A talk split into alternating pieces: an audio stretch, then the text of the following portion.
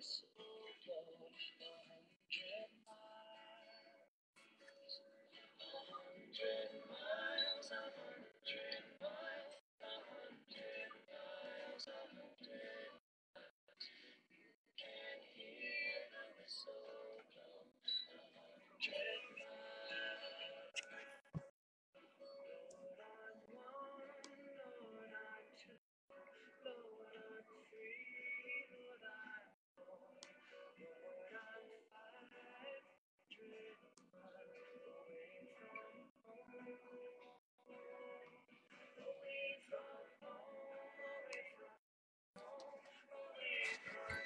好，进来同学打个一号，马上可以连麦。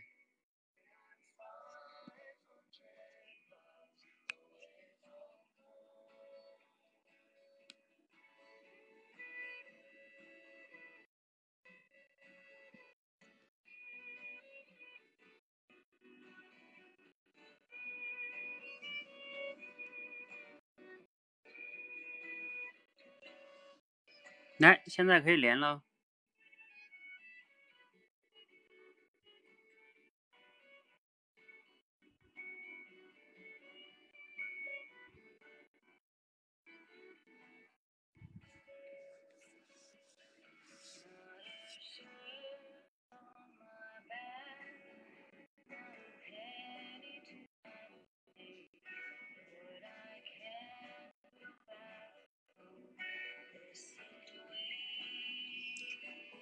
赶快进同学开连哈。好，把音乐关掉。好，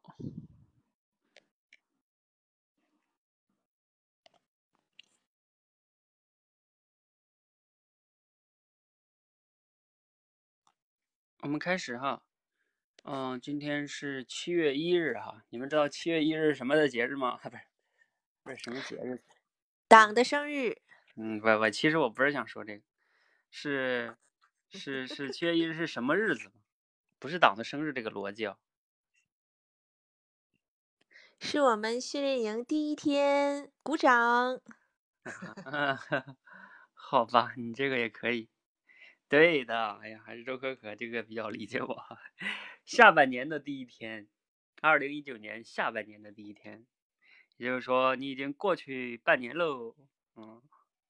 然后可以回顾一下半年怎么样哈，嗯，哎，你看我刚才这个其实也是一个那个那个互动哈，就是说你要怎么样的去回应啊？哎，我现在说，哎，咱们可以试一下，哎，我们今天下半年嘞，下半年第一天，今天我说完这句话，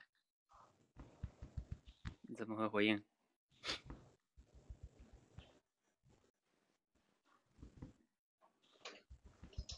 教练，时间过得好快啊，一晃就六个月就过去了。嗯，那您觉得您在上半年中有什么可以值得跟我们分享的收获吗？嗯，好，嗯，这个问题挺好的，但是这个问题有点偏，有点偏封闭哦。你刚才说有什么值得分享的收获吗？我说没有什么值得分享，是吧？就会有这种风险，嗯，你们还有人能问吗？哇塞，已经过了半年了，天呐，时光飞逝，哎，想想我自己半年前都有些哪些事情做了，还有没做呢？下半年我是雄我是雄心满满，列了很多计划，一定要在下半年实现。教练你呢？下半年有什么计划呢？嗯。OK，这是个挺好的问题，嗯，就是去去谈下半年的这个计划，嗯，好，教练我也是哦，好，说，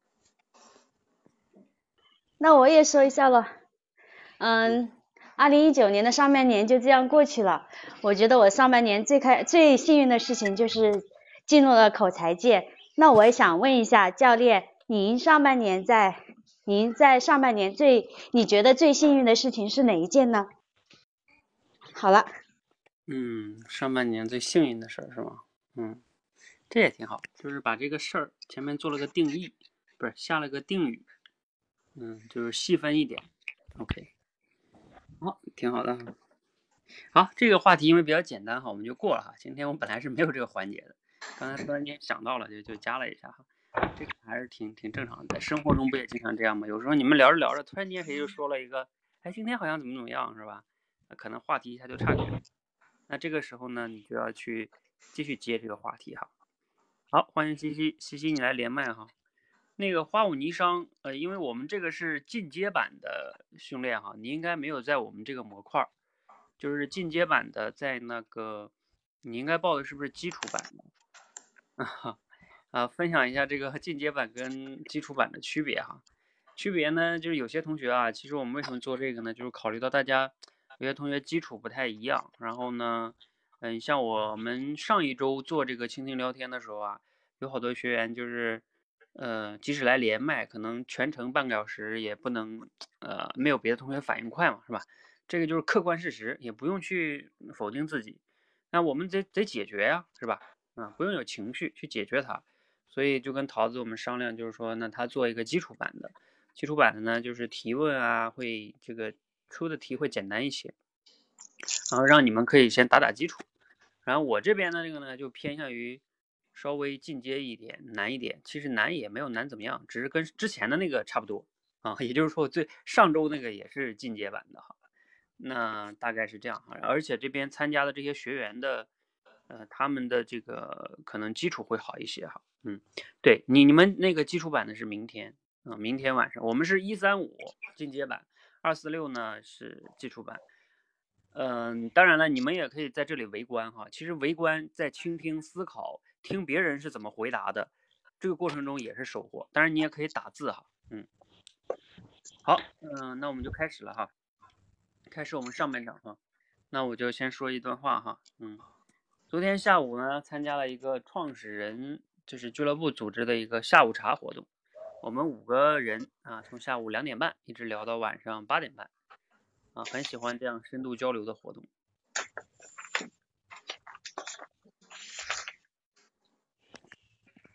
好，怎么样？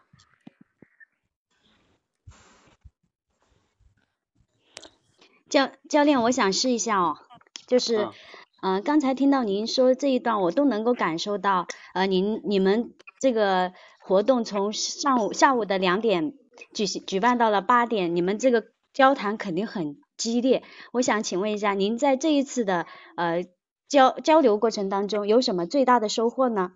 好了，嗯，OK，好，这个问题呢就继续啊，嗯，可以继续。我是 Avery 教练，您们嗯，作为五个创始人，都是业界的精英，碰撞出了哪些那个思想上的新火花呢？好好好，那好有好奇心，好好奇你们碰撞了什么，可以讲一讲吗？谢谢。嗯。OK，好。呃，教练，我是可可。呃，刚才听您说啊，就是你们都是呃，相当于是创始人嘛。那么你你们应该都是有共同的经验、共同的经历，相信你们分享的就是内容一定非常有价值。那么有没有一些呃，你听到的一些东西，正好能解决你现在的问题的呢？能不能给我们分享一下？嗯。OK，好，教练，我是西西。嗯，好。好，听听到你们从两点，然后谈到下谈谈到晚上八点，那你们这种呃谈话呢，一定也是因为呃比较比较健谈，或者说你们对于这个聊天比较擅长，那有没有一些可以供我们就是不太会聊天的人借鉴的一些经验呢？嗯。好还有吗？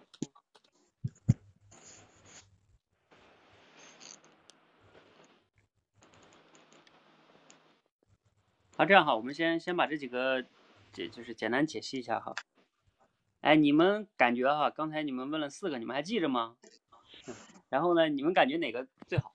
这个啊，那个听的同学也可以打字，好然后，呃，徐欢，你觉得哪个最好？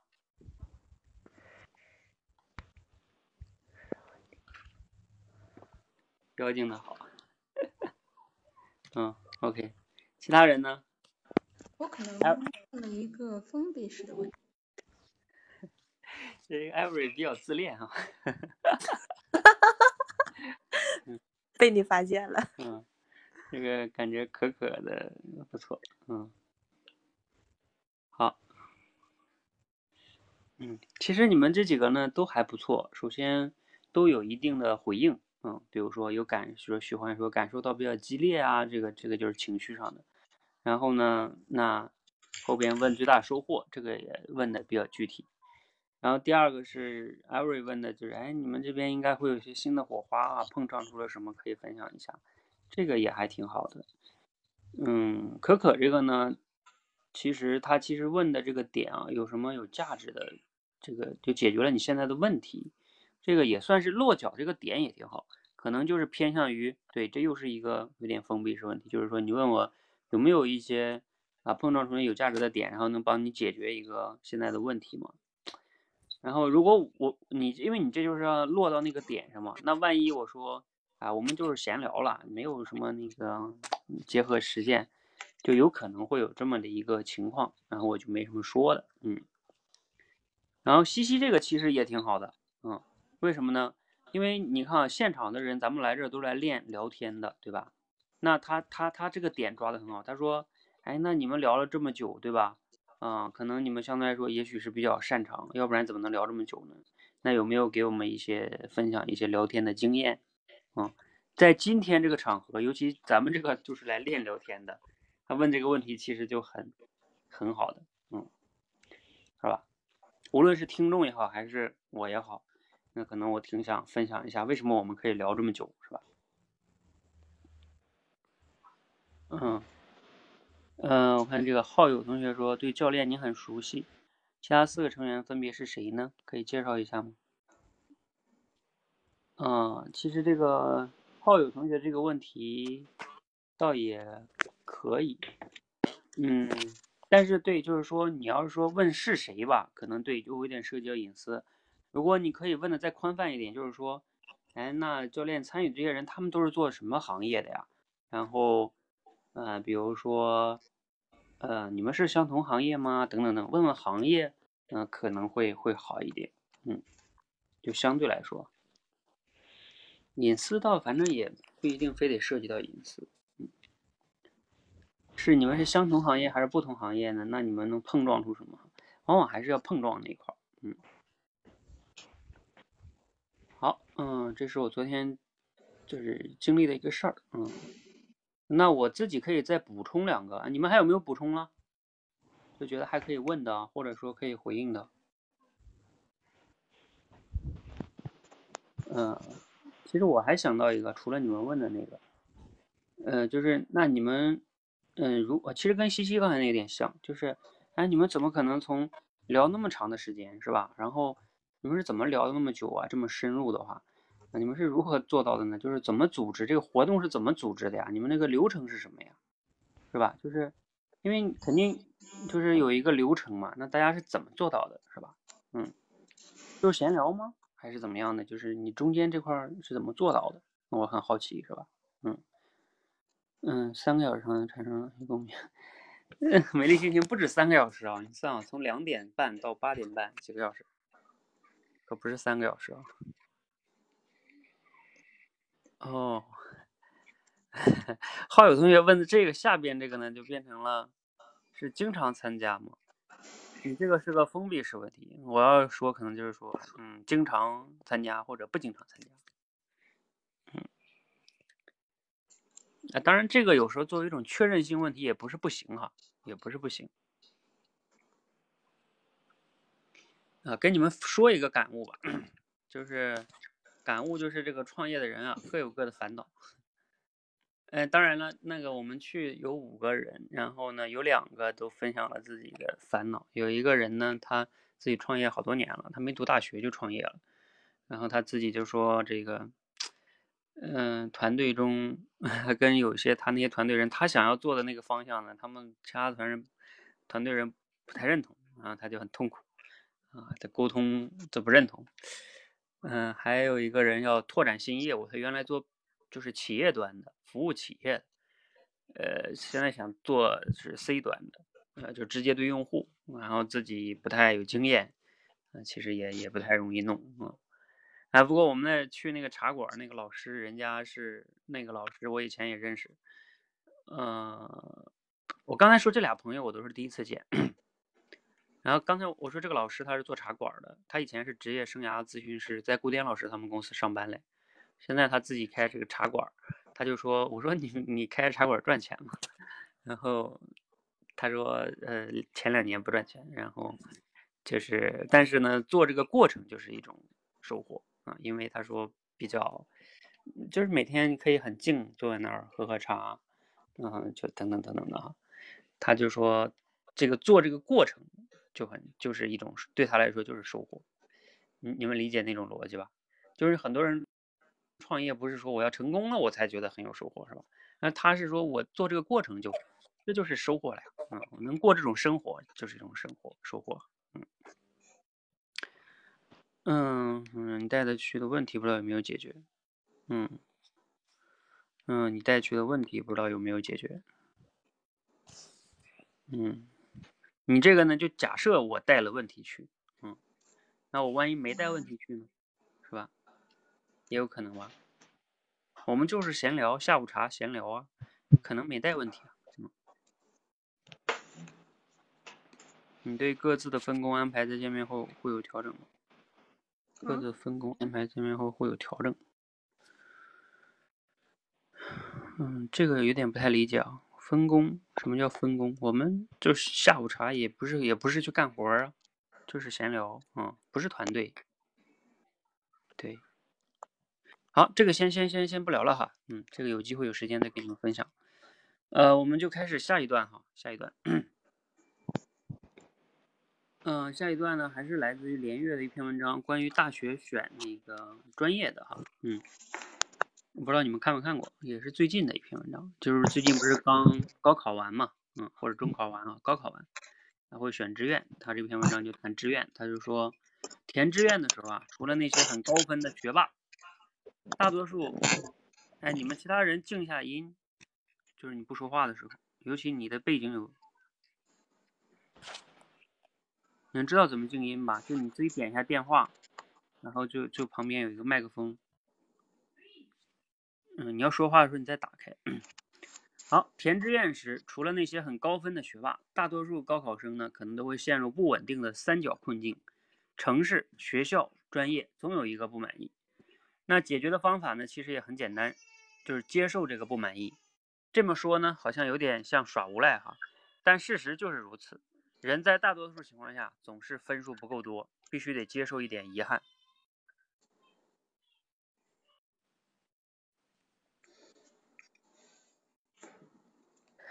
我是 Violet，我来说，那个教练，您说这个碰巧，我看了，好像是去年的一个统计数据，说我们现在大学生选专业，嗯，选学校和选城市跟以前已经不一样了。以前首先是选专业，其次是选学校，再其次是选城市，但现在完全反了，第一要选城市，第二要选学校，第三才是选专业。我不知道，呃，这个数据在我，嗯，像您刚才说的那种情况，呃，面对选择很困难的情况下，这个选择是否正确呢？按照这个统计数据来说，谢谢。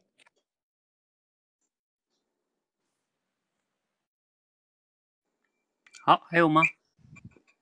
教练，我尝试一下吧。嗯，呃，刚才听到您的一个新的观点啊，说我们。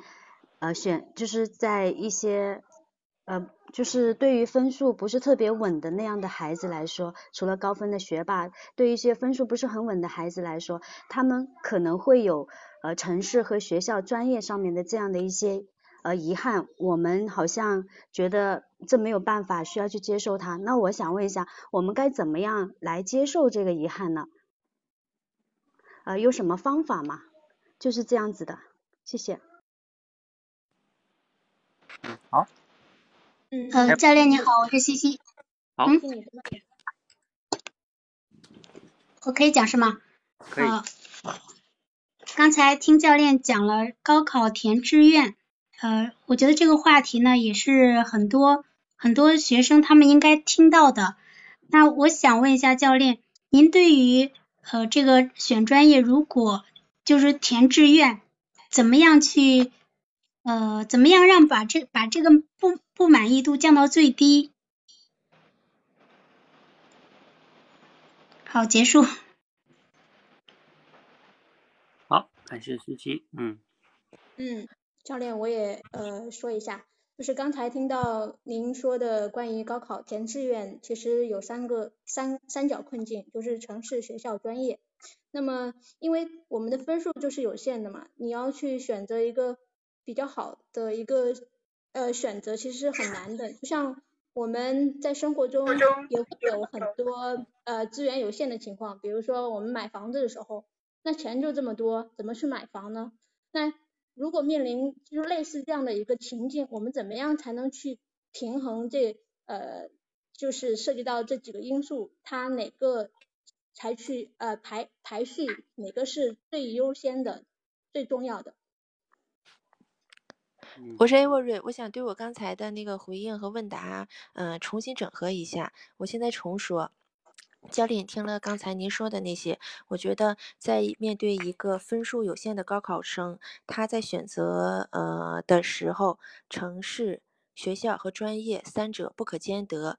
所以我们必须要面临一个取舍，以让我们自己的不满意度达到最低。所以说，正好这契合了我最近看的一篇文章，一个统计数据说，现在大学生在报考专业的时候，应该首选城市，第二是学校，第三是专业。教练，我想问一下，我按照这个排序来做取舍，可以吗？请您给我一些建议，谢谢。嗯，好，还有吗？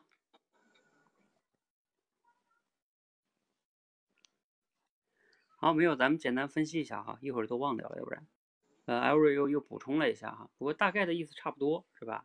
你问嗯可以，差不多前面前面问是否正确，呃，跟这个都有封闭式问题是吧？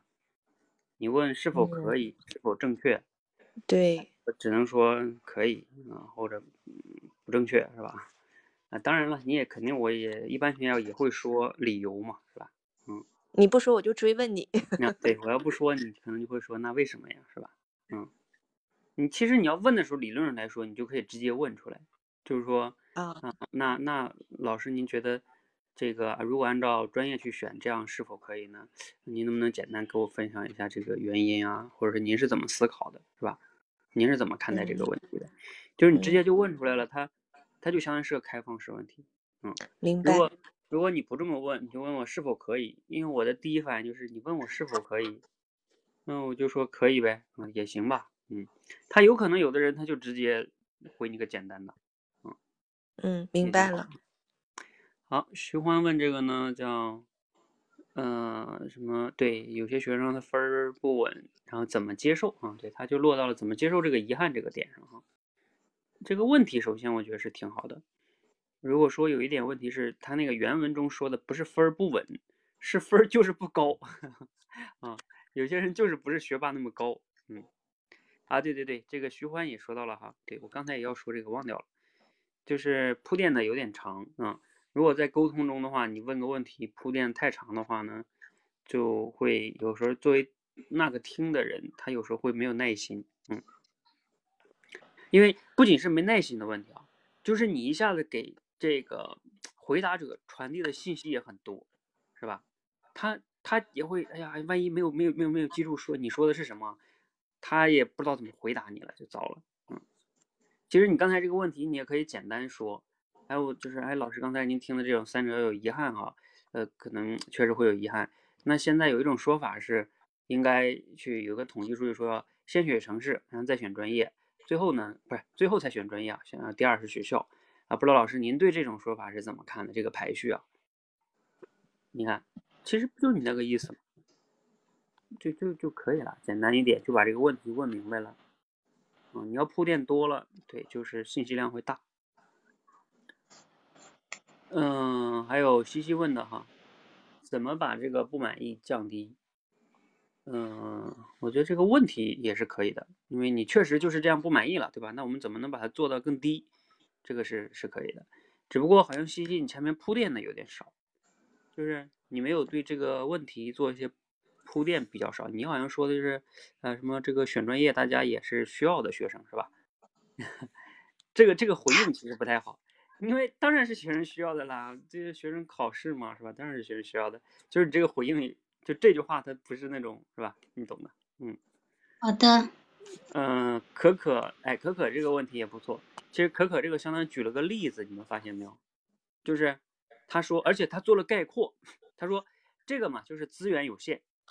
你发现今天我在咱们那个演说训练团里面发可可做的那个结构思考整理，他很善于把一个东西概括为一个抽象的词，这是什么能力啊？不就是咱们主题升华的能力吗？把一个东西概括，你像这个什么大学里边那三个条件不满足。把它往抽象一点概括，什么？就是资源不足呗，资源有限呗。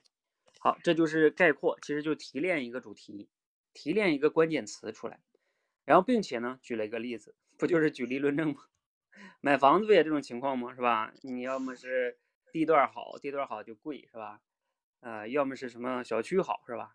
嗯，物业好，反正等等等等的啊，离学校近，是吧？嗯，学区房等等等，要学区房可能又房子又不好，嗯。就不是新房嘛，等等等等哈，你看他不就这种吗？然后他说那如何平衡呢？嗯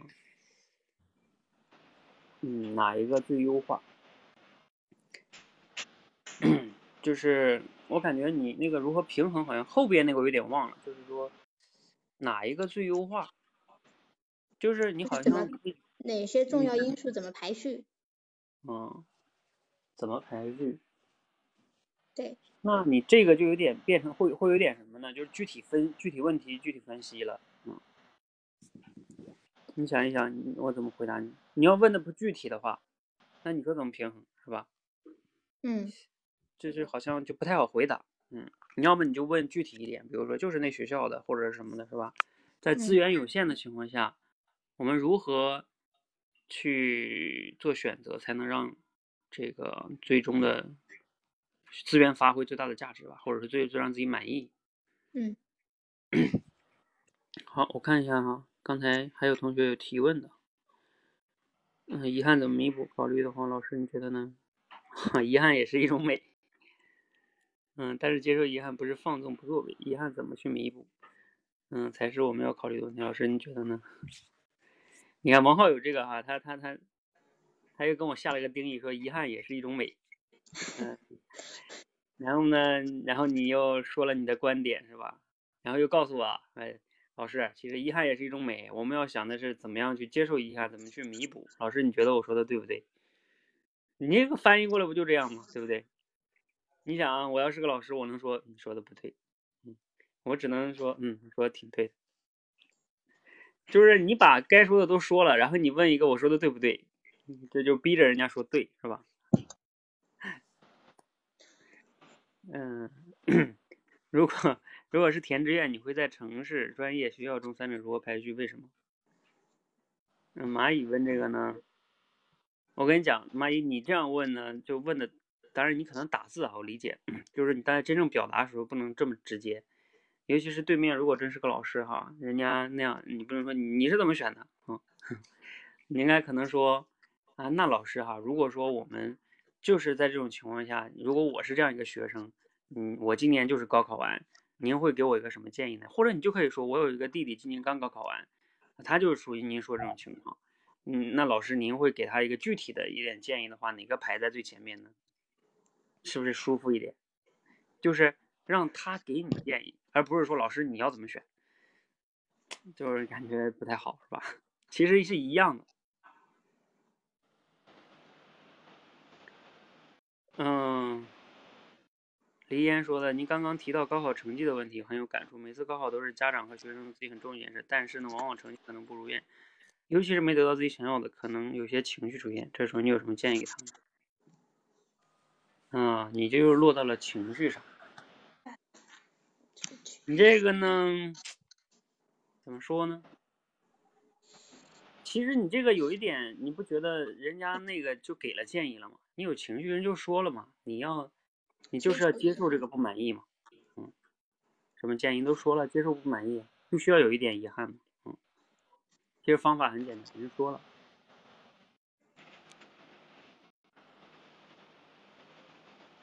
好，我我们的时间关系啊到这里哈，我看看我有没有补充哈。啊，我其实我还写了两个问题，一个就是说，哎呀，生活中我们其实有时候确实充满遗憾，就像我们选工作，不大可能选一个，呃，钱多事少离家近是吧？啊，位高权重责任轻是吧？所以往往我们是是选不到那么自己理想的工作的。那我们这个时候啊，像很多东西啊，选专业一样，就是选了一些有一些遗憾，那我们呃可以做些什么呢？然后让让这些遗憾未来可以不断的，未来有机会就是比如说可以选的更理想，这这是一个哈，就是接受这种。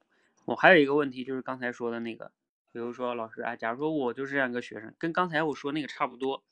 就是老师，你如果说这三个条件中让放弃一个，您会建议我放弃哪一个呢？如果只能留一个，你让我选哪一个呢？你能简单分享一下原因吗？就是你看不是三个吗？我现在放弃一个，嗯，放哪个？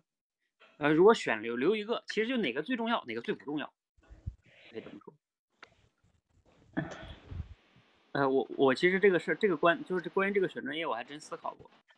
我大学的时候我就跟别人分享过，我说城市最重要。其他都不重要啊。第二就是我还真是认可艾瑞说那个，城市重要，第二学校重要，专业最不重要。嗯，好，哎，我接下来再给你们读一段啊，你看看连月是什么什么观点哈，来仔细听哈。我记得四年前陪一个孩子填志愿，也面临着同样的困境。我们商量的结果是啊，索性学一个目前看起来最没用的。但其实啊，一辈子会是一辈子可用的技能，学一门外语吧。他父亲疑惑且不安，嗯，学外语以后怎么找工作呀？说实话，我也不是神，无法保证他将来就有工作。但是呢，我知道大学的专业啊与工作并无直接联系，本科呢不过是通识教育。更重要的是，这四年把自己变成一个靠谱的学习机器，给你一个新课题，你就能找出知识的谱系，按照其内在的逻辑将它吃透。此后的一辈子啊，见招拆招而已。好，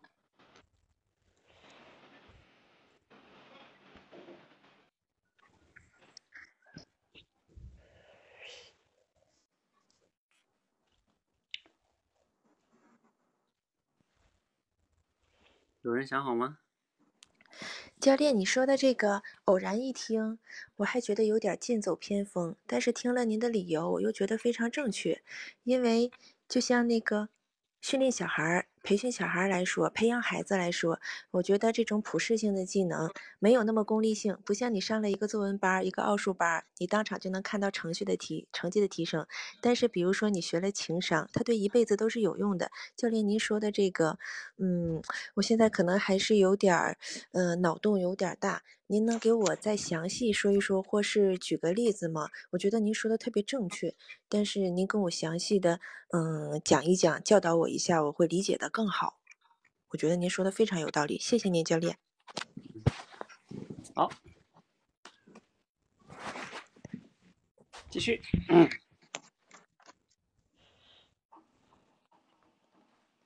啊，上半。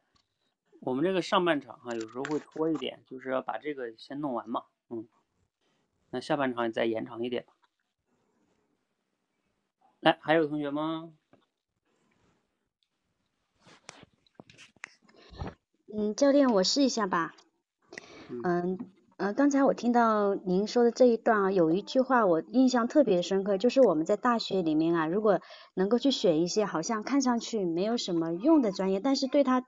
呃，长久来说是一项技能的专业，哎，这是我们首选的一个专业。那我想，呃，请问一下，呃，您有什么例子来来，就是推荐一下这样的专业吗？我都有点不是特别的清晰。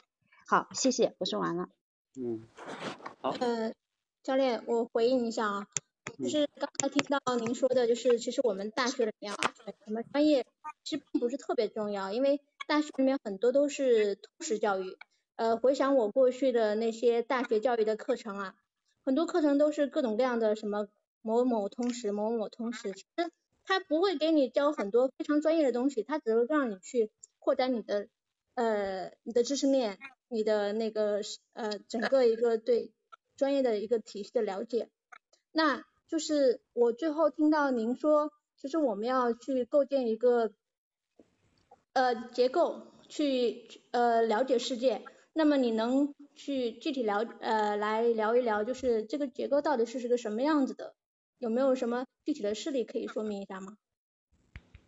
嗯，好，教练，我既然上来了，就提问一个问题吧。刚才听您说，呃，一个人在选专业的时候，要选一些看似现在没什么用，但是呃以后可能会用一辈子的。还举了一个专业，就是外语。那您觉得，呃，其他人如果在选的时候，有没有一些类似的这些专业？您可以举例说明吗？谢谢。嗯，OK，好，那我们时间关系啊，就简单分析一下。嗯，首先艾瑞呢，他说的是，哎，他前面那个挺好，偶然一听，感觉剑走偏锋。哎，仔细一想，好像还真的挺有道理。哎，你看，你们别小瞧这段话哈。就这段话呢，它其实是一种比较好的回应，就是因为一般这句话一般呢，这段话其实就是能传达一个意思，就是说，哎，你这个观点很新奇，是不是？然后这个观点，呃，乍一听上去好像比较，对吧？就是剑走偏锋啊，不太正，不太正常，不太常规，按套路。哎，但是仔细想想，又又觉得一转折，它就变成赞美了，是不是？这是先抑后扬。对对对，所以他他这种这种回应方式会让作者听起来会比较舒服的。嗯，然后又举了一些什么情商啊这个，然后让让让我举个例子再详细说明一下，然后并且表示自己很认可，是吧？嗯，你们还记得吗？我说回应的目的就是让让这个分享者感觉他被理解、被认同、被赞美。如果你能让这三者同时达到，那一般情况下你这个回应肯定是好的。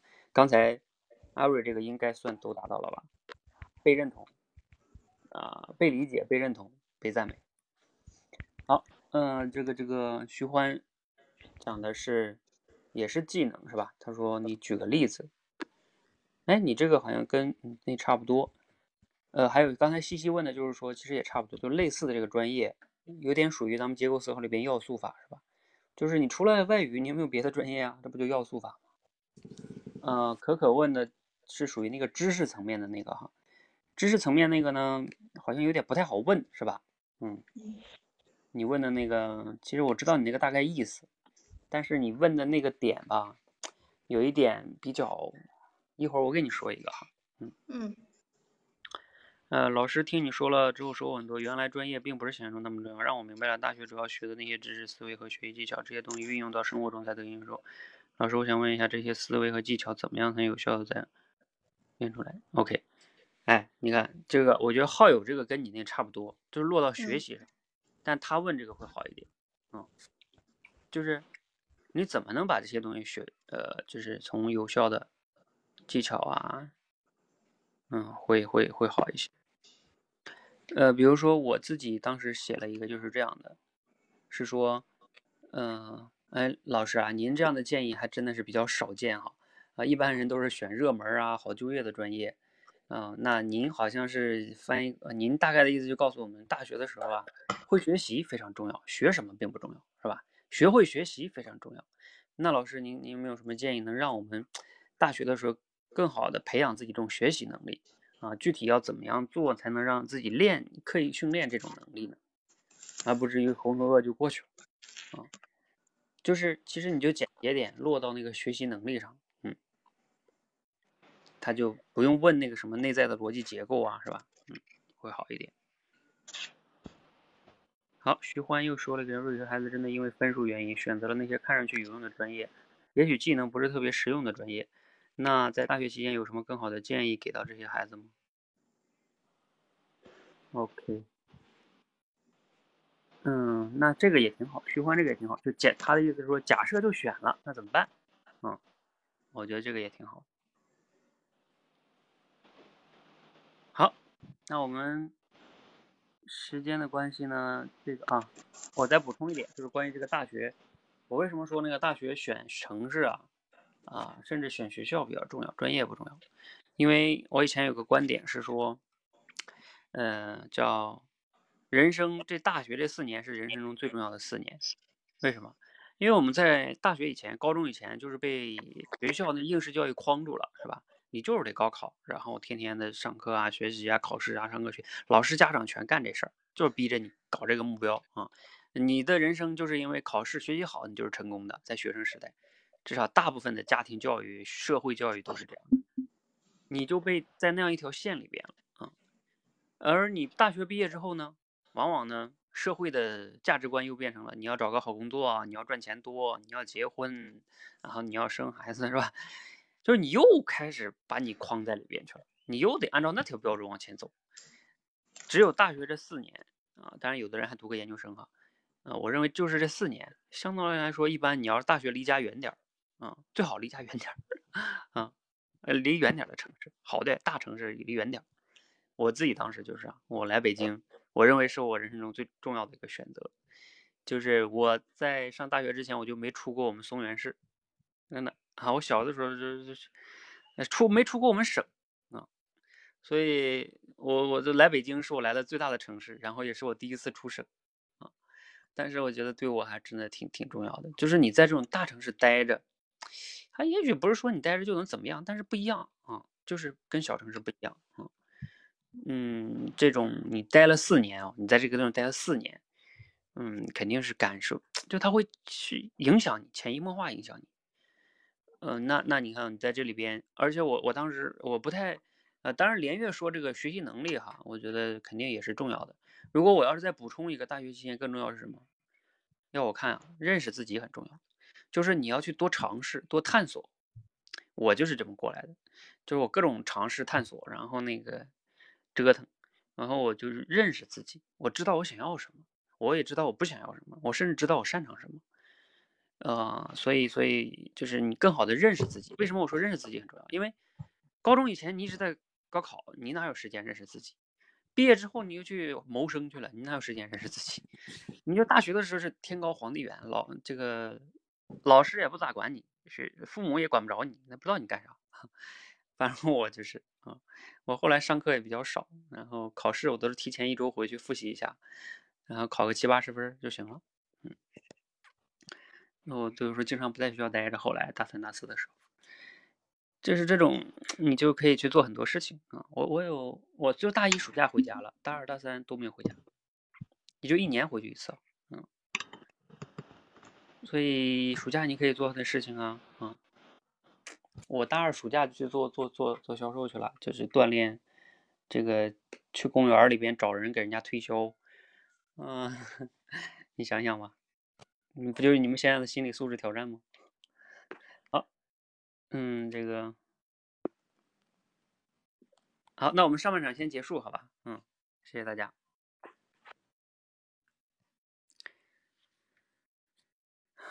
好，下半场，好敢闯是吗？嗯，但是那时候我就是觉得上大学嘛，你就是要多去实践啊。我就觉得以前学校那种，他不行，他那种经历不对，他天天死读书有什么用？哎，下半场的同学嘞，荣子来了，还有嘞，哎，其他人呢？看一下啊，一阵，嗯，还有没有了？来了。哦，刘佳是在群里说了，他来不了。嗯。OK OK，好吧，那就，嗯，西西在这连啊，那就西西连上了。好，那我们开始哈，下半场。嗯，下半场第一句话，你们其他人静下音哈。桥水基金创始人雷。达里奥，雷达里奥说：“如果啊你不觉得一年前的自己很傻很傻气啊，其实要说那什么就很傻叉的话，那么说明啊你这一年也没什么长进。我最近深有体会，不仅是一年前，我觉得自己在一个月前都挺傻。”好，对，确实是这样。如果你没有一个反思的过程的话，你就一定不会去思考过去的行为有没有不妥的地方。所以你一定要成为一个勤于反思的人，你才会去想过去的哪些行为做得对，哪些行为还有些可以改进的地方，这样才能发现自己过去傻。所以这句话我真的很有感触。看来教练我们是同一路人。啊，教练，你是从哪个？你是怎么读到这段话的呢？怎么什么？呃，我的提问就是，教练，你是从什么地方，嗯，读到这本书的呢？是有谁推荐给你的吗？嗯，OK，好，好，来继续哈。徐欢说：“以为你是主播呢。教练，嗯我是龙子。嗯嗯，听到你刚刚嗯讲了这这句这段话，我觉得特别有感触。就是我们通常会用朋友圈这样的方式去记录自己的行为，当我们回头去看的时候，哎，发现几个月或者说年前的自己还真是挺傻的。那嗯，当你读出这一段话的时候，那说明你对你曾经或者说某段时间的这样一个行为，你觉得可能自己哎在那样一个期间，在这段时间里你成长了，那你方便分享一下是一个什么样的事情让你有这么强烈的感受吗？嗯，OK，好，继续。呃，教练晚上好。哦，对你嗯刚才分享的话，我特别有感触。呃，其实呃就是这样子一件事情，我们在一个月之前是这样一种处理的方式，可是一个月之后，如果我们依然是这样子的一种处理方式，那可能就是说，呃，我们的一个解决问题的能力、处理问题的能力就没有任何的长进。可是一个月之后，我的处理问题的方式可能跟一个月之前不一样了，并且我现在在看到一个月之前解决问题的方式看起来不是那么呃高级，呃，那么在这个时候，我可能可以欣喜的说，哦，我我我以前很傻，可是我现在很进步，我现在进步了。当我觉得我以前很傻的时候，我是应该特别高兴。那么，嗯，我问不下去了。我猜你也忘记了。嗯，我也想，我估计你快要问不下去了。好，嗯，看来朕的这个这个即兴的这个表达哈，然后以及总结，包括提问，还是要再加强哈。没事儿，加油哈。嗯，还有吗？其他同学？嗯，其他同学可以打字啊、嗯、王浩友，你看打了一个挺简单的问题，老师，你经历了什么才会这么说呢？其实这个问题挺简单的，挺好的。因为他之所以这么说，肯定往往是经历了点什么。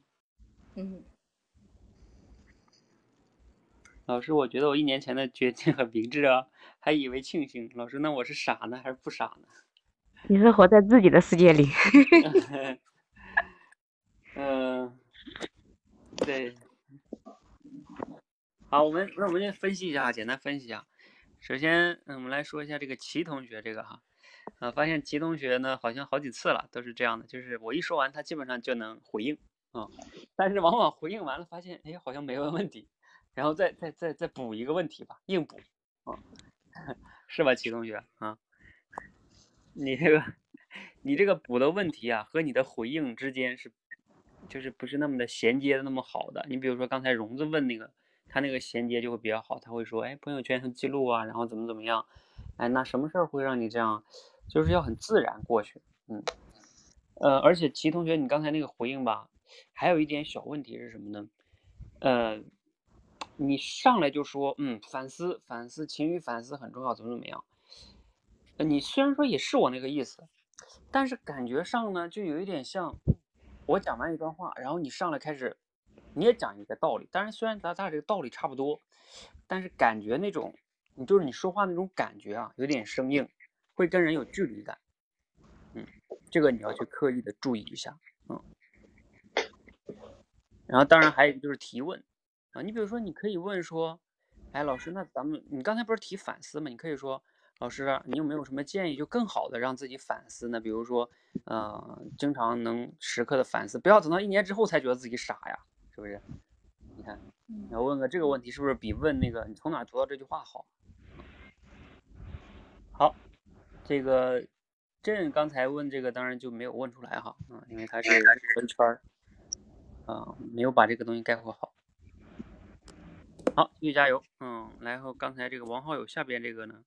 其实王浩友下边这个问题也挺有意思的，其实他这个问题你没有发现吗？虽然说他有点封闭式问题啊，先不说封不封闭的问题，但是他这个其实挺挺好的。好在哪儿呢？因为你想啊，有时候你一年之后，你觉得自己一年前还很英明，难道非得要觉得自己年前傻就一定是好的吗？你比如说像人家马云他们觉得十十几年前决定创业，他觉得自己其实很对呀，是吧？觉得当当年的决定很英明啊，那证明什么？证明人家有大智慧啊！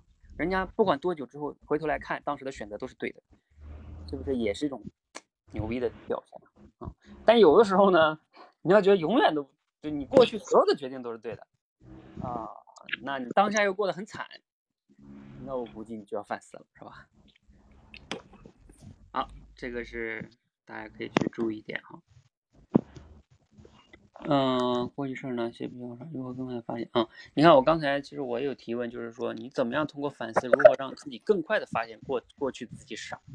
嗯，还有一个就是，呃，如何才能做，就是觉察自我，让当下做的这种决定啊，少犯一些错误，省着以后，对吧？等等，这差不多的意思啊。好，时间关系呢，我们就下一句哈，下一句。有一点来自罗胖的哈，罗胖的稍微有点难哈，大家注意。有一个词儿叫“汉龙剃刀”，什么意思呢？你看啊，我们在认知世界的时候，会为很多事情找原因。如果你找到的原因是这是因为某个人是坏蛋，那好，请拿起这把汉龙剃刀，把这个原因给剃掉。这不是原因。你看到一个不好的现象，如果你能用别人的愚蠢来解释，就最好不要用别人的坏来解释。这就是汉龙剃刀原理。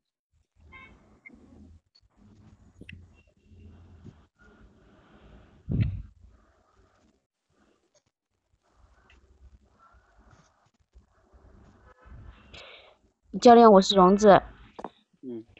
嗯嗯，听你这么说，以前好像我没有太注意说这个这个坏与蠢这两者之间的区别。那那在你看来，坏蠢之间最大的区别，它对别人的感受造成最大的区别是在哪里呢？嗯，OK，好，还有吗？呃，教练晚上好。呃，听了你刚才的一个分享，呃，那么你能不能跟我们分享一下，就是呃坏这个角度和愚蠢这个角度，呃，去看、去评判一个人的时候，他的那个维度有什么样子的一个差别呢？嗯，好，好，教练，我是齐，我先嗯回应再提问。其实读到这句话，我想到了一件事情，就是很多时候我们遇到一些困难或者麻烦的时候，总会想这是不是别人的错，是不是别人有问题，所以才导致我这么不舒服等等。但是同样的，我们又想起这样一句话，叫做“诸事不顺，反求诸己”，意思就是说，我们遇到事情不要先想这是别人的问题，先想一想是不是自己存在的问题。我想这两个道理可能是相通的。不知道教练，你读到这段话的时候是什么样的感觉？你你你你这个问题我要跟你确认啊，你其实你想问的是，你说这句话指的是哪句话？是你刚才说这句话呢，还是哪个？还是我刚才说的汉龙剃刀原理啊？就说这一段话，就是您分享给我们的这段话，你读到这段话的时候，当时是有什么样的感觉？呃，OK，但是这样哈，我要跟你区分一下哈，就是嗯，你们要进入角色哈，就是你要假定刚才那句话就是我，我就是罗胖，就是我说的，嗯，就是说为什么要这样呢？就是假定我也入戏嘛，然后呢，你就是对面一个人说了这么一段话，然后呢，你就假定这就是他说的，嗯，然后你当然你这么问也不是不可以哈，就是你按照这个角色来问，就是问我也可以，我只是说正常来讲，一般情况下是要假定我就是那个作者，嗯，因为两个人对啊，话好，的，OK，好的，好，还有同学吗？教练，我是丫丫。嗯。嗯，罗老罗胖老师你好，您刚刚有说的是汉龙剃刀原理，您用的是坏愚蠢这个词，来举例，但是我没有完全的理解你的意思，你能不能再举个具体的事例来帮助我理解一下呢？嗯，好，教练，我就问这个问题。嗯其实我是没有听懂。啊，好，其实这也挺好的，没听懂就问一个，让他举个例子再解释一下，其实有时候就挺好，在沟通中也是挺好的。哎，为什么空一个名额呀？空一个名额是 L。这个王浩友又问了几个哈，啊，一个汉龙剃刀原理可以换一种角度，替别人的问题会有意想不到的好处，那自己的问题该怎么用这把暗龙剃刀原理？结果又会发生什么呢？替别人的问题，一会儿再说你这个哈。哦，我现在说一下吧，一会儿要不然又得读。你这个浩友，你写这个呀，呃，他这个其实不是说替别人的问题，它是一种归因，你发现吗？就是叫归因的问题，它不是说替别人的问题，你要理解的准确一点啊、嗯，这个就是你在这个文字的理解上有一点偏。嗯，还有这个刚才你们说这几个哈，荣子说坏和蠢的区别，最大的区别是什么？嗯，然后朕其实你问的也差不多吧，就他们维度的差别，也是一样的问题，类似的。嗯，哎，不过荣子前面那个铺垫还不错，他说，哎，我以前好像没太注意这两个词，哎，啊，那你能不能怎么样说个没太注意，也有时候也是好的哈，就感觉好像，哎，你说我没太注意，哎，你能注意到，是不是一种反向的赞扬？就是说，哎，你看你能注意的这个比较细哈，嗯，还有齐同学刚才这个呢，你们觉得齐刚才说这个有没有一点问题？就他前面那个铺垫有没有问题？我觉得他说一件事反求诸己，嗯我觉得他那个回应和提问，他是不太匹配的，就是他回应的和他要提的问他之间，也好像不衔接，就是嗯两回事。嗯，OK，对，就是说齐同学你最好哈，一般情况下回应要跟提问是连着的，不要是两个，它俩不是分开的，嗯，越连着越好，因为你这样的话越连着为什么越好啊？就你在真正跟别人沟通的时候，就可以像水一样自然而然的流淌下去，或者说像打乒乓球一样，你来我往就很快过去了，而不是这两个回应完了，然后我提一个不相关的问题，那你这中间就断的。嗯，除了这个原因哈，除了这个，还有我就想问你们，你觉得他这个回应有哪里问题？他这个，我我感觉啊，我我他这个回应是说，呃，碰到了问题，我们不应该呃从外面找原因，应该是应该要从内找原因。但是，呃，但是实际上罗胖老师分析的观点，其实他就是在分析在对外找原因的中有愚蠢的和坏的。他在说这个对外找原因中的呃属于呃属于优吧，不是在考呃考量就是是不是应该对内找原因，嗯，它的对这个重点是不不一对样的。，就是这个方向上啊，还会有问题的。呃，那那那其可能会说了，那我提另外一个角度不行吗？不是说不行，嗯，但是你就是知道哈，在聊天的过程中，你跟别人沟通的时候啊，当对方说了一个啊，这个往南往南走，是吧？然后你非得说，哎，其实我们也可以往北，你想想是不是？这就是人家正要往南走，你非得要往往北引，那你说他是跟你往北走呢，还是往南走呢？这就麻烦，人家先说要往南走，你非得往提一个北的方向。你看他这就是南北的方向哦。人家刚才朕也解释了，他就是说我们在归因的时候，我们要么说这是别人蠢，要么说这是别人别人坏，这都是在找别人的问题，就是把这个问题就归到别人身上去啊。那你非得说我们要反求诸己啊，这不是别人的问题，这是我们的问题。嗯，你看啊，这个这个这个，我要是这个罗胖，我就会觉得，那你咋整？我还能反对你吗？我会，我只能说，嗯，对，你说那个呢是一个维度，对，就是我们当有时候是应该反求诸己，但有时候也有别人的责任啊。我们怎么去归因别人的责任？因为因为罗胖他的意思就是说，我现在跟你谈的就是当这个责任有别人的情况下，你怎么去具体的有两种选择，一种说他蠢，一种说他坏，你怎么选？人问的就这个具体的问题，你你自己的问题先放一边，先不要讨论自己的问题。就是说，你要一旦这样的话，就会给那个前面那个分享者，对吧？他你相当于你说人家怎么弄？跟你讨论反求诸己的事儿吗？还是讨论还是讨论我这个？因为它是两个方向，这就麻烦嗯。然后你一旦说了这个，你说，假如说我是罗胖，我还不好意思不回应你这个角度，我有时候也得说，嗯，对，咱们呢确实有时候确实得也得反反思自己，我只能顺顺从你说一下。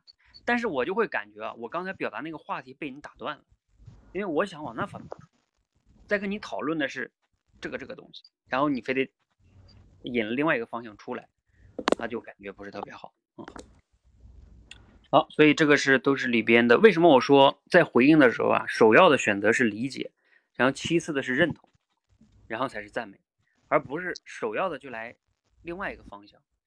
呃，往往你一旦是另外一个方向没有把握好，就容易出问题。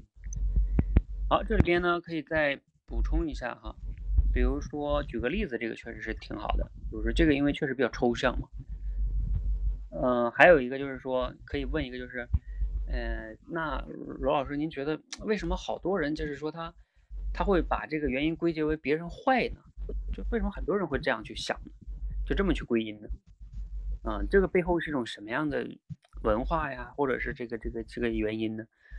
嗯，这个问个为什么也可以。啊，又或者说，啊，我还有一个问题是，就当我们去，啊，老师您今天说这个汉龙剃刀什么原理是吧？哎，这个挺挺新颖的哈，在解释我们这个人的犯错的归因的这个问题啊，是个很好的工具。那老师在这个分析这个问题上，您还有没有别的一些工具啊？嗯，也能分享一下，我觉得特别有用。就是这是不是要素法呀？嗯，除了汉龙剃刀以外，有没有别的刀？是吧？这个也是也是一个角度哈。好，我们最后哈，再再来最后一段，也是罗胖这个的下边的两段话，来注意听。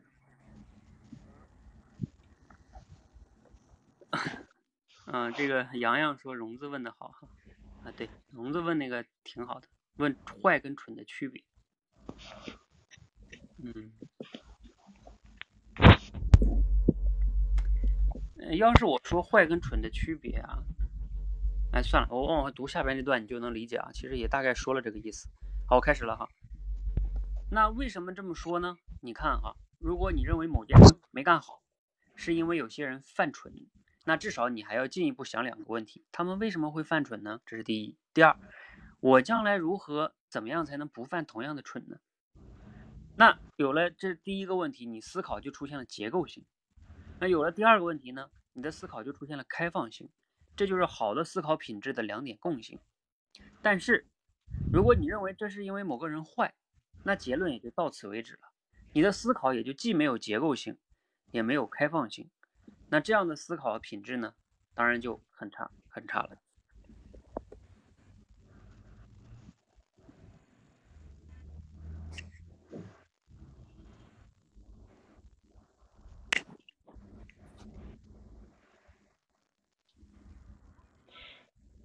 罗胖老师你好，呃，一个好的一个呃思维的维度，它应该具备就是呃结构性和开放性这两个维度。那么我们怎么样子才能够避免陷入呃到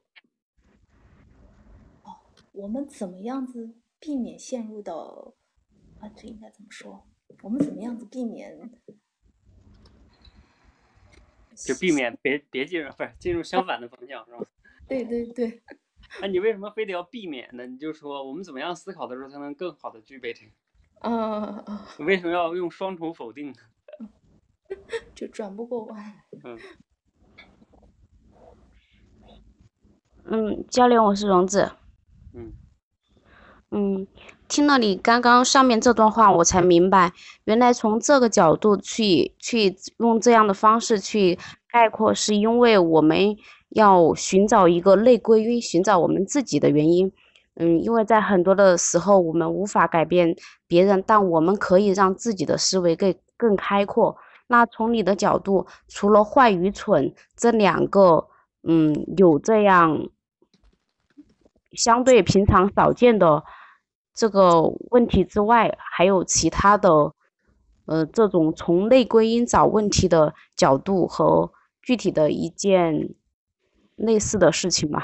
哎呀，我我又我后面有点组织不了了。OK，好，还有吗？教练，我是丫丫。哎，嗯，罗老师您好，您刚刚说说到一个就是在判断和呃在判断别人的呃怎么说来着？嗯，在评价一个人的时候，呃宁愿说他蠢，也不要说他坏。呃，说您您说是因为呃分析呃说他蠢呢，是可以让我们更好的一个深度的思考。嗯，那除了这样的一个方法，还有其他的一些具体的方法，可以更好的让我们分析一个问题的根源，做到一个深度的思考吗？好，教练，我就讲到这。嗯，好，教练，我是齐，先回应嗯，然后再试着提一下问。哎，罗老师，您的这个想法真的非常的新奇，我从来没有从这个角度去想，还可以这么评判人。您刚才提到的，说人蠢的话，还可以继续深入挖掘他为什么会蠢，以及我怎么避免自己犯蠢。然后说别人坏的话，好像原因就到此为止了，就没有办法进一步深入思考了。这样的区别真的很让我大受启发。哎，罗老师，您是怎么发现人的蠢和坏还有这样的思考深度上的差异呢？嗯，好，好，那我们简单说一下哈。嗯，荣子前面讲的呢，就是说寻找内归因，嗯、这个概括还是挺好的，是吧？就是最终落到了内归因，它这个概括还是挺清楚的。然后呢，怎么样才能有其他的角度能寻找吗？这还是个要素法，对吧？嗯，然后这个挺好的吧？我觉得正呢，正刚才说的如何，其实就是说才能保持这个结构性跟开放性，可能问的没有那么精准哈。嗯，你可以再组织组织语言。然后丫丫说的呢，我们怎么样去呃评价，嗯、判断，然后分析一个事情的根源是吧？这个也还行，我觉得就是说，相当于就是问这个，他这个因为正面的一个就是分析了那个问题的根源是吧？嗯，刚才奇问的这个呢，我觉得就比 比你上次问那个好多了哈。一个是上来就说，哎呀，这个从来没有这么想过，哎呀，很受启发。你看，这就是一一些赞美和认同，是吧？然后并且呢，后边又问一下，哎，那您是怎么发现的？您是怎么发现的？嗯，问怎么发现的也还行，嗯，问怎么发现也还行。只是有时候这个呢，它有时候可能就是说延展性这个问题的延展性不太大，因为一般说怎么发现，他可能说啊，我看了本书读的，嗯，或者怎么样，或或者说，如果他不是读的，你想嘛，他可能会说什么，嗯、就我自己琢磨的呗，嗯嗯，就是说这个有可能啊，他延展，他问回答起来可能没有那么多，有可有这种情况。如果你怎么问可能会更好一点呢？就是说，嗯，蠢啊，嗯，对，反正也差不多，反正也还行。嗯，我看好友写了个什么，我觉得这种办法真的很好，不仅能从看清别人的问题，还能从自身得到学习。我想请问老师有什么办法可以准确的分辨别人是蠢呢还是坏呢？假如自己不小心误判了，会出现什么结果？那你这个，哎，你们觉得好友这个问题有啥问题？他问的有有点，如果我是罗胖的话，我可能不太想，就他问题有点，有点，我不知道那时候有点啥呀？有点幼稚。为什么会幼稚呢？就直觉嘛，我也乱说的。啊，OK，其他人呢？咱们我分析别觉得他人的问题也也挺重要的。教练，我觉得他最后一个问题好像罗汉老师已经说了答案了，就说他误判的话，那不就会出现什么思考啊，到此结到此为止啊，什么啊，品质嗯太差了呀，好像已经有答案了。嗯，OK，对，你说的对，就是误判了，那肯定就是你认为是说了人家蠢。那你觉得他这个还有什么问题？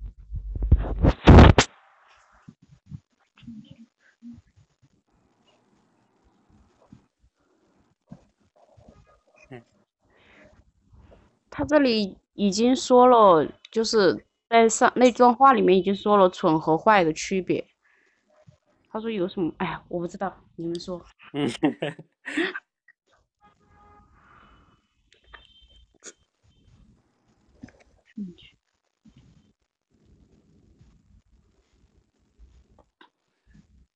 其就是实我倒觉得他的这个提问还是挺有启发意义的，就是这个好，就是这个蠢还是坏。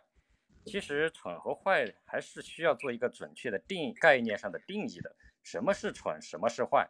之前的材料里面可能并没有详细的说清楚这两点的区别，所以问一下这一点，我觉得其实还是挺重要的。哎呀，这个齐同学啊，如果刚才咱们是个聊天，你又你又犯错了。你想啊，我已经问的很明确了，我就是说他这个到底有什么问题。然后你要是没有找到问题呢，你就其实你可以就不吱声，对吧？然后你非得说，我觉得他这个挺好的，嗯，是吧？因为我刚才问题其实已经问的很明确，我就是认为他有问题啊。当然了哈，我们其实可以交流的啊，是可以交流。我只是说，就是在沟通中，是吧？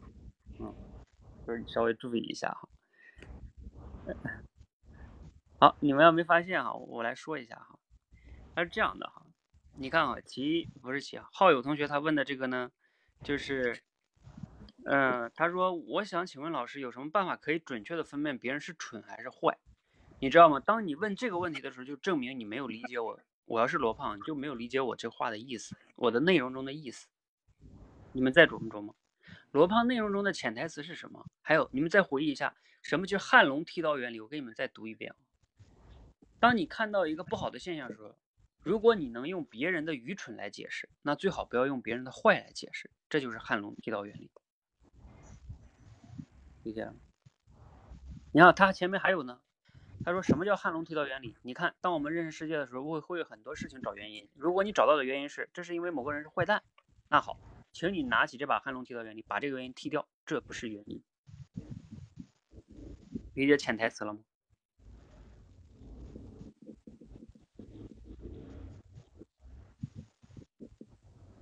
嗯，荣子，你理解了吗？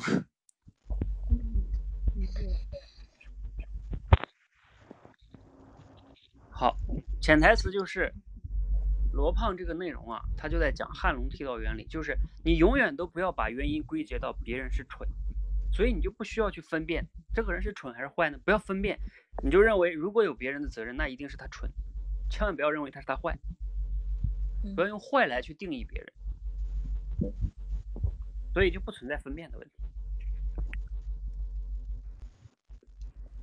就是你压根儿不要这么想。